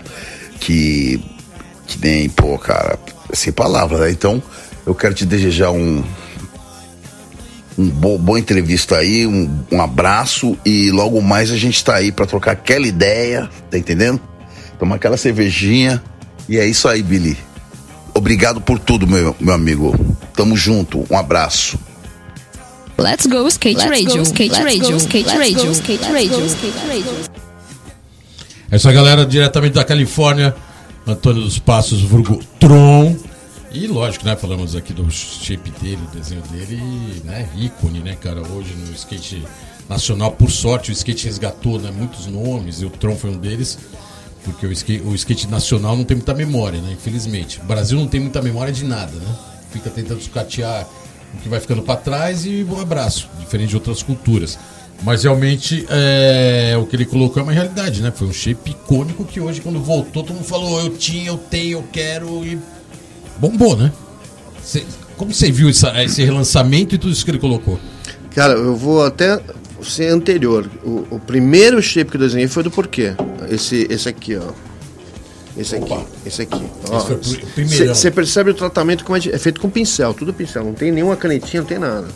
Esse foi o primeiro promódio, pode Prime... ser assim? Não, não promódio. Eu trabalhava na agência. Aí o, o porque chegou e falou, pô, desenha meu modo. Eu falei, você vai ter modo? é, a marca Erg. Eu falei, puta, Erg, do Jorge, né? Porque o Jorge, ele, eu vi ele competindo no Alberto Levi lá, de punk e é, tal. Legal, e quem registrou a marca Erg pra ele foi o Sidão da OP. Irado. Que deu pra, de pra garantir o nome, né? É, ele falou, pô, eu registrei a marca. E o Jorge miou, assim. Falou, não, eu registrei pra você, vai. Nossa, aí falou, vamos. Nossa, deu mó gás. E aí ele chegou com isso aqui, depois foi o Rotatori, depois foi o Jorge Cuji. Rotatori tá aqui, é, tá. É, você vê como a diferença, a diferença de traço, de tratamento, tudo. É. Que tinha umas limitações. Aí é só central. Esse, esse desenho era o shape inteiro, já não Sim. tinha. Né? E teve mais um, Jorge Cuji. Daí que aconteceu? Aí foi. Depois eu fiz, fiz qual mesmo? Isso aqui foi ah, aí depois né? eu fiz o Junai. Junai. Aí o Junai já tava com uma. É, o Junai já tava com uma estrutura melhor. Você já pode ver que já, já tem outro tratamento, já tem uma retícula, já tem uma coisa, né? Era e mais, é, um aí quando, quando né? chegou o do Tron, ele chegou com, com desenho lá. E, na, minha, na minha memória, eu tinha que era um papel. Mas depois ele falando, eu lembrei. Eu me lembrei, sabe quando que ele falou do para-choque aqui embaixo? Eu falei, puta, eu lembrei e falei assim, não tem nada a ver isso aqui, cara. Que era de street, né? Ele queria um para-choque no coisa. Toda eu falei, rua, eu acho. Né? E as placas e tal, e ele falou, não gostei muito, mas o proibido é isso aqui, né? É mundial, né? Uma, uma leitura mundial. E aí eu simplifiquei com céu e inferno. E aí fiz a coisa toda Aí já era bem. já tava bem nítido assim, tipo, é, Robert Williams e, e, Não, traço o- cabuloso, vai. E o, e o fogo já é mais É que, é que tipo eu tenho um amigo Griffin. nosso, né? Então, como é amigo nosso, a gente fala, ah, legal, tal, mas olhando assim com essa visão, você fala, caraca, tá É, tá- aí a tá um letra eu quis fazer né, um cara? volume, entendeu? Esse, esse foi um marco determinante pra chover shape pra gente fazer Ah, lá. E aí, e aí já tinha a produção de anúncio pra anarquia, né? Embalagem, tinha outras empresas. Fiz a embalagem dos, da Phantom System, da Como aerografia, Isso Super Mario. sem falar que da TNT também, né? Então, Rodas- você tem, tem um produto que eu costumo chamar que é um produto híbrido. híbrido né? Ele não tinha, ele queria lançar uma roda, não tinha nome. Aí eu criei o nome, aí isso aqui é uma embalagem de papel vegetal. Cortei e falei, você tem nitenarina. E aqui tinha o pavio. Você puxava, é você, um- você puxava o pavio, saiu as rodinhas com o nó embaixo, Irado, entendeu? irado. Aí, tá. E aí ele soltou. Isso, até então no mercado não tinha esse tipo de embalagem? Não, isso aqui é o que eu criei. Porque depois virou, assim, quase padrão, né? É, Até criei. hoje, não tô falando isso nem só na época. Não, até eu- hoje tem muito padrão assim dentro Isso que eu criei olhando para para embalagem de, de pro tubo de papel vegetal. Irado. Vi o rolo e, a- e- e o eu tinha o mocap dela, né? Aham. Que fiz tudo com colagem aqui e tal. E aqui tem roda. É só narina que tem aqui dentro das rodas, né? Não, aqui tem Ah, do Anarquia também, tem né? uma uma Da essa, essa aqui é a primeira Dum Dum. Essa foi a primeira. Essa, essa aqui é original da época. Mauro, Mauro Anarquia. É. O Mauro, Mauro Anarquia. Anarquia. Hoje a Anarquia tá na Quem mão. que é o dono da anarquia hoje? Hoje é o Tintia, é um, é um cara do vertical, É um japonês? japonesinho, e ele tá tocando a marca, fiz uma parceria lá. Meu, pegou. tá muito legal, porque no- antes da pandemia ele me ligou, cara. Me falou um monte. Irado. Ô, desenha pra mim. Eu falei, não, cara. Qual é a possibilidade? A possibilidade. A gente tem, tá indo numa reta final aí, a produção. Eu não respondi o Tron. Eu falei do Tron pra caramba no começo. e acabei não respondendo o brother. Quem tá? Ah, então, aí quando Mauro che- tem que mandar no mínimo uns Quando, eu- aqui quando a gente chegou no Tron, cara, quando o Tron veio pedir o trampo, eu falei assim, vou fazer um trampo foda, entendeu? Porque eu falei, agora é hora de, de me testar. E aí eu fiz isso aqui, o Tron olhou, ele ficou impactado. Mas ele tinha umas reticências, assim. Mas ele toca o barco. É, Entendeu? é, falou, ele, ele ele, aprovou. dele, né? Ele Então- aprovou. E aí fizemos uma sessão de fotos, 25 chapas, 25 cromos. O último tava re- remontado, assim. Irado. Não, Ah, é- eu olhei tudo assim, tudo com reflexo, eu falei assim, isso aqui não é o tronca. Aí quando ele fez assim, tinha duas caras, uma assim, uma rindo. Ah, do anúncio, a foto do é, anúncio. e gerou uma puta mística no shape, eu falei, é isso É aqui. bem legal, porque você postou agora e quanto tempo tem essa foto de 88? É, Giovanni Riso, cara. Cara, ninguém, assim, eu, assim, olhando de fora, eu, talvez acho que nem o Tron lembrava dessa foto, mas ninguém tinha visto as opções de foto pro anúncio. Não, né? você tem que ver, tem um monte de Muito cromo. foda, muito legal isso, né, cara? De repente isso aí, hoje em dia, tem um puta valor que na época você olhava como reject, ah, não foi usado, deixa de lado. Hoje você olha e fala, caraca, né, cara? Isso pode ser usado, é uma, Então, é tinha, uma expressão a da minha época, ideia né? inicial foi ele fazendo um grafite na parede, um- uma pichação, O entendeu? nome dele. É, naquela época. irado. Porque nessa época eu fazia o Mr. Fink, né? O Chapi começou. Como é que é? Entumecido da massa. Entumecido da Massa. Ele tinha um tag Entumecido da massa que ele vinha em Nova York. Aham. Ele chegou com essa ideia, não tinha. Em São Paulo não tinha isso. Não tinha picho, não tinha isso, não tinha nada. Nascido na massa, foi uma frase Quem faz- da época, né? Quem dá uma torta que eu tô torto, na tiazinha lá, da, da alemãzinha que fazia uma torta de morango maravilhosa. Do lado do Park ali? É. Nossa, cara. alemã que fala, Era, "Ah, que essa cara?" era a larica depois, né? Onde tinha a maquininha de Space Invaders. Do, na frente. Na frente, né? Nossa, ali era tipo recreação o dia inteiro, né? Até fechar pista. Puta, a gente saia de lá. Irado aí. Ó, faltando quatro minutos, Ned participou, César participou, todo mundo participou. Genil Amaral participou, mesmo com seu vidro aberto. É... Porra, Billy, é foda porque o programa tinha que ter mais tempo, tinha que ter. Assim, a gente uma hora de programa, uma hora e meia. É, eu sabia que isso ia acontecer, tem muita coisa. Pô, tinha falado do Kickbound, né, cara? Que é o seu Ah, projeto. Quickbound é de caricatura Na digital. verdade, eu queria aproveitar então agora para você colocar o que, que tá rolando com o Billy. o que tá Então, o produzindo. Quickbound assim, a gente Começou o Kickbound aí rolando na- no Instagram, meio supetão, assim apareceu. Eu falei, ah, que legal. Acho que quatro minutos não dar pra falar tudo que a gente tá fazendo agora. Não, então dá um resumão do que tá rolando e como que tá rolando a performance sua hoje. A Quickbound foi assim, é, eu fiz uma- umas caricaturas de umas bandas da cidade onde eu moro, 27 caricaturas, que agora tá no festival de inverno dessa cidade. E eu mostrei pro Ivan e o Ivan já mandou o material a gente começou a fazer. Sim, Chubikov. mas vamos, vamos parar onde? Eu falei, não sei. Vamos fazer porque. E, e a galera tá curtiu. Deu deu uma parada agora. É uma linguagem digital, né? Bem digital. né? É, tipo, o pessoal pensa que é inteligência artificial, mas é feito na unha no Photoshop. Feito na mão, né, cara? É. Aí tem um de inteligência artificial, que é o Chester Venture, né? Isso é um, uma outra plataforma, um outro, É, é outro só canal. é um personagem que a gente criou que é um frango em várias situações. Já tá no ar. Já tá no ar. Irado. irado. E tem o Bilhajan Fontes, né? Que é já minha profissão já é um, um Música a gente nem falou muito, mas acho que o César deu um puta resumão é, da sua contribuição na música, como arte, como lobotomia e etc. É, E aquilo que a gente falou em off, né? Eu tinha que ser o Billy do, do- do- da, da High Graph, o Aderba do, do skate. e o Aderbal do Punk. Você entendeu? 3 em 1. É, porque eram co- coisas antagônicas. Hoje, se, para finalizar, hoje, se uma marca de skate ou alguma marca do, do- do mercado quiser um trabalho seu, é, isso é viável? Você tá aberto para isso? Para falar, legal, eu quero ali. Eu já fiz, eu, fi- eu fiz para um. Eu gosto de fazer para pessoa, pessoal que está começando, entendeu? Tá, mais in- trabalho mais inicial. É, porque a parte de artista mesmo eu já tive experiência com a Element. Tá. Fui advocate Sim, lá. foi advocate lá. É, coloquei, um, coloquei, tempo- um bom tempo, né? é, coloquei o Mota lá. O Mota se deu bem, ele, ele gosta dessa pegada. Mota Rio de Janeiro. É, ele gosta de uma coisa Sim. mais hype, assim. Eu já sou um cara mais, né, eu gosto de ver. Tem um amigo meu, Macau, lá de, de, de Ubatuba, que eu fiz o logo pra ele, entendeu? Então é o seguinte, galera, a gente tá acabando o programa Let's Go Skate Radio. Vocês ouviram aqui uma aula hoje de skate art, de comportamento jovem, de underground, de tudo que o Billy sempre participou. Referência aqui total, né, dispensável, né? Vocês ouvirem aí, na medida possível, novamente, as referências que o César colocou aqui. É... Billy, obrigadão pela participação. Foi uma correria de gravar hoje. Cara, Conseguimos. Cara, eu, eu, que- É. eu que quero agradecer esse espaço, porque eu fiquei recluso tanto tempo, assim, dentro Eu das sei, minhas eu coisas. Eu fiquei honrado ao máximo. Você falou, eu vou no programa. Eu falei, vai mesmo, eu vou no programa. Eu falei, É. olha, eu acho que eu perguntei umas cinco vezes, vai, vai mesmo ou só tá falando pra agradar? É. Eu vou, e veio. eu falei, pô, agora tem que gravar esse programa de qualquer jeito. Obrigadão. Parabéns, né, cara, pelo trampo, né? Sem palavras, né? De acompanhar isso desde Obrigado. o começo, 1980 e lá vai alguma coisa. Microfones abertos. E obrigadão aí pela presença. Eu quero agradecer tu, a todos aqui presentes, né? A galera que se fez a mobilização para gravar hoje, né? Boa. E.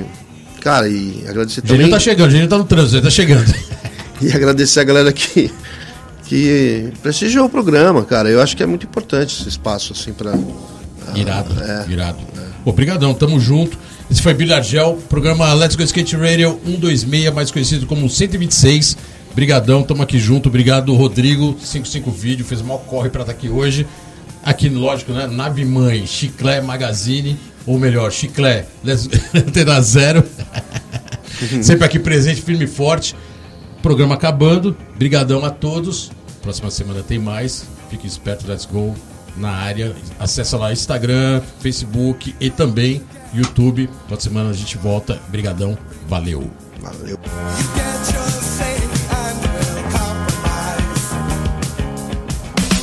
Você ouviu pela Antena Zero Let's Go Skate Radio. Produção e apresentação: Fábio Bolota e Geninho Amaral.